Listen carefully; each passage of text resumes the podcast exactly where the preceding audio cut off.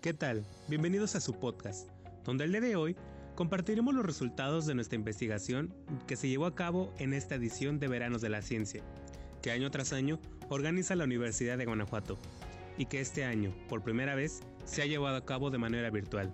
Mi nombre es Joaquín. Y el mío es María. En esta ocasión hablaremos un poco sobre las diferentes especies derivadas de la fresa. Hasta el día de hoy, se reconocen cerca de 22 especies que pertenecen al género Fragaria.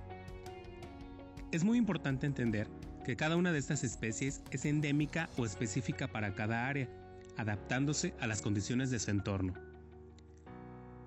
Estas especies se distribuyen de manera natural en todo el Holártico, teniendo algunas excepciones como por ejemplo las islas del Atlántico Norte de Groenlandia. En México se reporta la presencia de dos subespecies de la fresa silvestre o Fragaria vesca. La primera es Fragaria vesca subespecie californica y la segunda Fragaria vesca subespecie bracteata.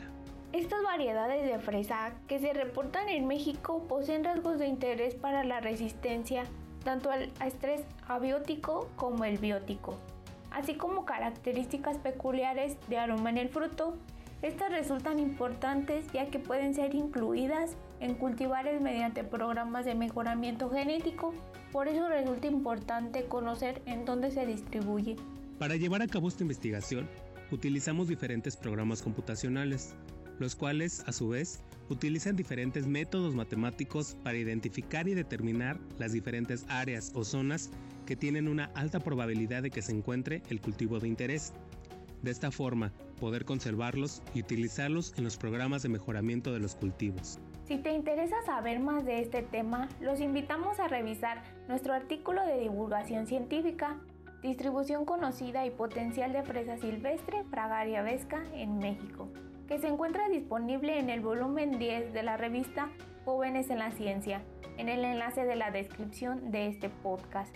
Muchísimas gracias por escucharnos.